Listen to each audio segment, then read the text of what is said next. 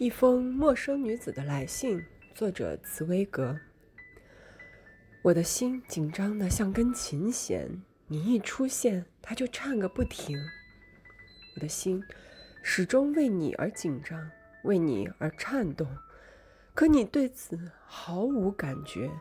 就像你口袋里装了怀表，你对它的绷紧的发条没有感觉一样。这根发条在暗中耐心地数着你的终点，计算着你的时间，